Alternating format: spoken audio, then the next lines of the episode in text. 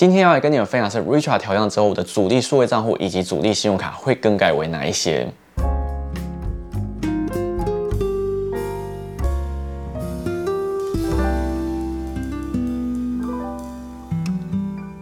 Hello，我是你，今天想来跟你们分享是我二零二一年主力使用的数位账户以及信用卡的分享。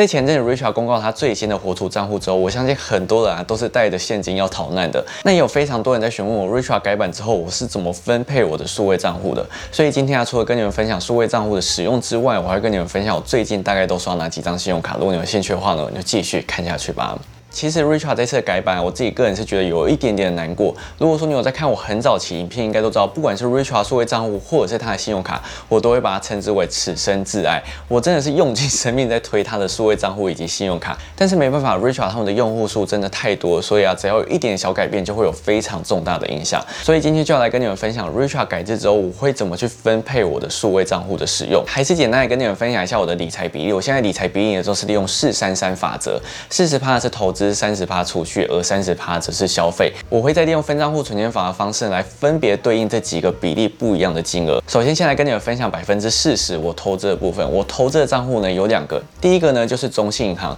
那中信银行里面最主要就是我单笔买的股票啊，或者是我基金的定期定额都是从里面扣的。接下来第二个就是永丰大户。那说到永丰大户呢，就是一定使用它的大户头啦。像是台股，它可以利用定期定额的方式投资；而在美股，只是可以利用定期定股的方式投资。而且因为他们低消手续费都很低。台股就是最低一元台币，而美股则是最低一元美金，所以我现在很多时候都是利用永丰大户来兑换美金，再利用美金呢进行美股的交易。我投资的钱最主要都是放在中信这个账户里面，每个月定期定额扣款时间一到，我就会把中信的钱呢转到永丰大户里面让它扣款。因为呢，永丰大户其实也算是我的主力存钱账户之一。但是我这边会建议大家投资一定要记得专款专户，因为在投资的时候很有可能今天尝到甜头，就想要把你所有的储蓄啊都 all in 进去，这个举动其实是非常危险，所以一定要避开这种方式。除非你今天的自制力以及管理能力比较强，不然我比较不推荐你同时把它当成储蓄账户以及你的投资账户。那其实我还要把它当成我消费账户的一小部分。那这个地方我等一下再跟大家分享。在跟大家分享完投资之后，接下来跟你们分享百分之三十存款的部分啊。第一个就是永丰大户啦，因为它在五十万里面可以享有一点一趴的活储利率，其实对于很多来讲，它算是非常足够使用的。接下来第二个我最主力存钱账户就是我的远银 Banky 啦。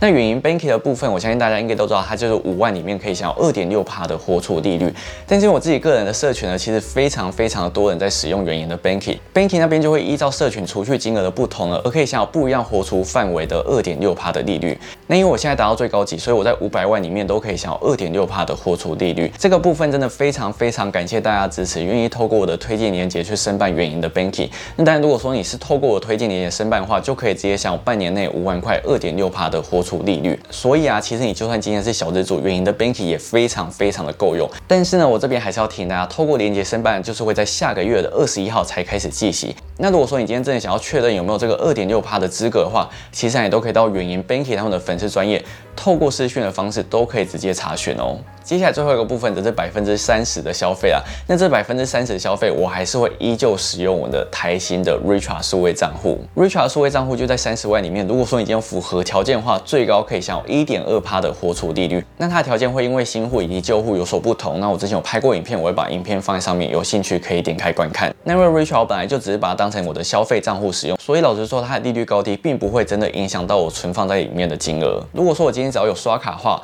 我就会把这个消费账户里面的钱转到信用卡自动扣款那个银行账户里面，像是如果说我今天刷大户卡或是必备卡，我就会把钱转到大户里面。如果说我今天刷中信 low 卡的话，我就把钱转到中信的账户里面。而在转钱的时候，我不会直接利用转账的方式，我会利用接口储值再提领的方式来把钱转换到另外的账户里，因为这样子你就可以省下一次跨转免手续费的额度哦。在 Richard 部分，其实我之前就已经买过美金，而美金也已经超过两千块以上了，所以基本上我应该还算是符合它的加码条件，就是可以享有零点九帕的加码。但是我真的不建议大家为了这零点九帕的加码就去购买两千块美金，因为有可能会有汇差的情况出现。当然，你就要去计算说，这个汇差跟零点九帕的利率比起来，哪一个对你来说会比较划算一点点？但是如果说你要去动这个脑的话，我一建议你不如就把钱转到一些比较不需要动脑的数位账户里面，或许会比较好一些。其他数位账户里面的钱可能存的比较少，我这边呢就不再多做赘述了。像在第银行的 ID 有十万里面可以享有一点二趴，符合条件七十万里面也可以享有一点二趴的活储利率。而或者是像联邦银行的 New New Bank 十万块里面可以享有两趴的活储利率，以及上海商银的 iCal 三十万里面可以享有一点二趴。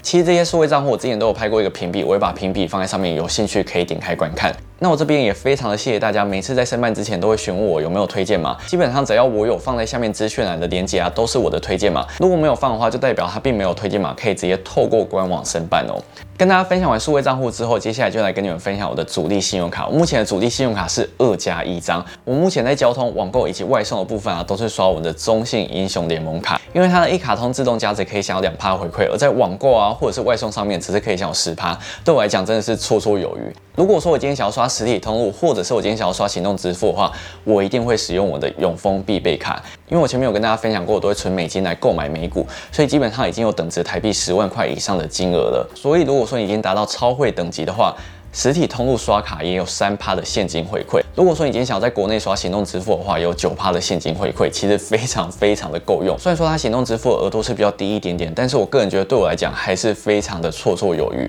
前面两张呢就是我最主要的主力卡，接下来的加一呢就是我的永丰大户卡啦。因为永丰大户卡目前只会让我使用在指定通路上面刷卡，像是 IKEA 或是成品生活都可以享有七趴的现金回馈。如果说你今天有去逛成品生活的话，也不要忘记可以到成品书店来购买我的新书，支持一下哦。基本上在实体通路部分，大户卡就是来弥补永丰必备卡额度不足的部分啦。所以最主要我还是会刷必备卡，接着呢额度不足才会刷大户卡。但这个情况是真的比较少发生的。好，那以上就是我的主力数位账户以及主力信用卡的分享啦。也欢迎你们在下面留言告诉我你的主力数位账户以及你的主力信用卡到底有哪些吧。今天影片就跟你们分享到这边。如果说你喜欢这支影片的话呢，不用忘了喜欢或订阅我，记得开小铃铛才不会错过每一支上线影片哦。想要关注我更多生活动态的话，都欢迎发到我 Instagram 或是按赞粉丝专也可以加入会员帮助我创作更多精美优良影片训练。我们下次再见喽，拜拜。这边呢要非常非常的感谢大家，因为我的新书二十五岁存到一百万呢，目前登上成品的。理财书籍第三名，真的太感谢你们了！就是谢谢大家那么热烈的支持，我从来没有想过可以登上排行榜，所以登上排行榜我真的是非常非常开心，真的谢谢你们。那也希望这本书呢有确实帮助到你们有关于理财啊或者投资的一些想法。如果说你有任何想要反馈，也都欢迎你们私讯告诉我哦。与此同时，我也必须很好的说，Richard 这次调降，我个人觉得还蛮难过的，因为我前阵子真的是。太大力的推它，我相信很多人也都是透过我的推荐链接去申办的。那当然，如果说你今天已经申办的话，也不用担心。我觉得，因为现在还是有非常多数位账户可以选择。那当然，银行不是慈善事业，所以大家都要有一个体悟，就是它的高活储、它的高回馈，很有可能都是会更改的。因为毕竟这些对于银行来讲，并不是一个赚钱的工作。所以如果它更改的话，当然是会很难过。但是我觉得不需要到谩骂银行，因为有些人都会说，哎，什么什么很烂，或者是什么什么东西很不好什么。我觉得不。需要真的讲到讲成这样，因为每家银行都有他们的考量，所以我们就是互相体谅。因为银行是出这些优惠，对我们消费者来讲也是好的。